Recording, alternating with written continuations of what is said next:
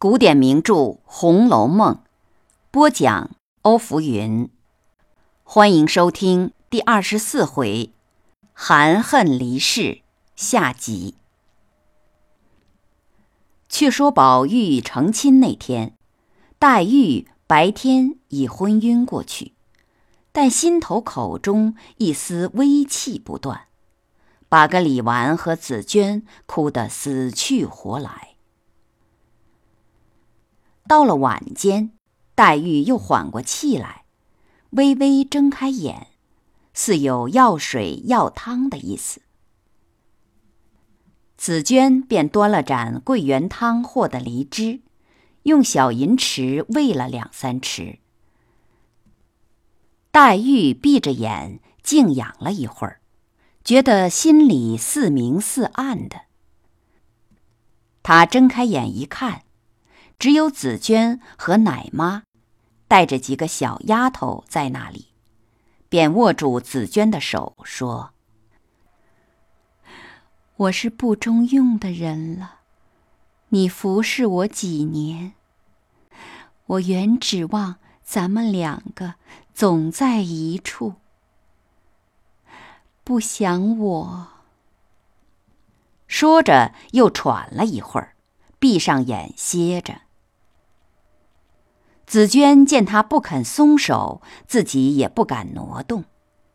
看他的光景比早半天好些，只当还可回转。听了这话，又寒了半截。半天，黛玉又说：“妹妹，我这里并没有亲人，我的身子是干净的。”你好歹叫他们送我回去。说到这里，又闭上眼睛不说话了，那手却渐渐紧了，人喘成一处，只是出气大，入气小，已经快接不上了。可巧探春来了，摸了摸黛玉的手，已经凉了。连目光也散了。探春、紫娟正哭着叫人端水来给黛玉擦洗，李纨也赶来了。刚擦着，猛听黛玉直声叫道：“宝玉，宝玉，你好！”说到“好”字，便浑身冷汗，不作声了。那汗一出，身子便渐渐冷了。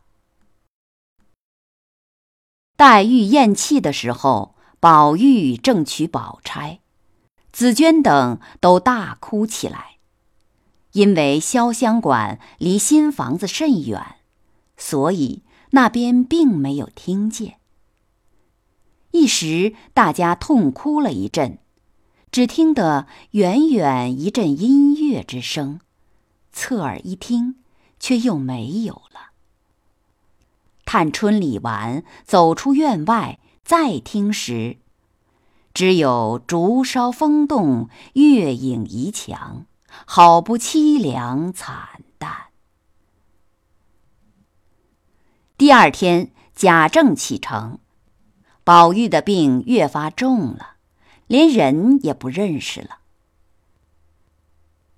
一天，宝玉稍稍清醒，见屋里没人，拉住袭人，哭道：“我问你，宝姐姐怎么来的？我记得老爷给我娶的是林妹妹，怎么叫宝姐姐赶出去了？你们听见林妹妹哭的怎么样了？”我瞧瞧他去。谁知连日茶饭不进，身子哪能动转？宝玉便哭道：“我要死了，我有一句心里话，只求你回明老太太。横竖林妹妹也要死的，我如今也不能保，不如腾出一处空房子。”趁早把我和林妹妹抬在那里，活着也好一处医治服侍，死了也好一处停放。宝钗恰好和婴儿过来，也听见了，便说：“实话告诉你吧，那两天你不省人事的时候，林妹妹已经亡故了。”宝玉听了，不禁放声大哭起来。此后，宝玉的痴心总不能解。一定要亲自去哭黛玉一场。贾母等只得叫人抬了竹椅子过来，扶宝玉坐上，到了潇湘馆内。宝玉一见黛玉的灵柩，想起未病之先来到这里，如今屋在人亡，不禁嚎啕大哭。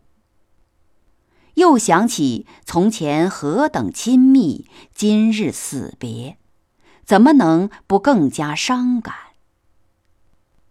众人生怕宝玉病后过于哀伤，都来劝解。宝玉已经哭得死去活来，一定要叫紫娟来见，问明林姑娘临死有什么话说。紫娟本来深恨宝玉，现在见此情景，心里已回过来些。又见贾母、王夫人都在这里，便将林姑娘怎么复病、怎么烧毁帕子、焚化诗稿，并将临终说的话一一都告诉了。宝玉又哭得气噎喉干。探春趁机又将黛玉临终嘱托待救回南的话说了一遍。贾母、王夫人也哭起来。感谢你收听《红楼梦》第二十四回“含恨离世”，欢迎继续收听第二十五回“贾府被抄”。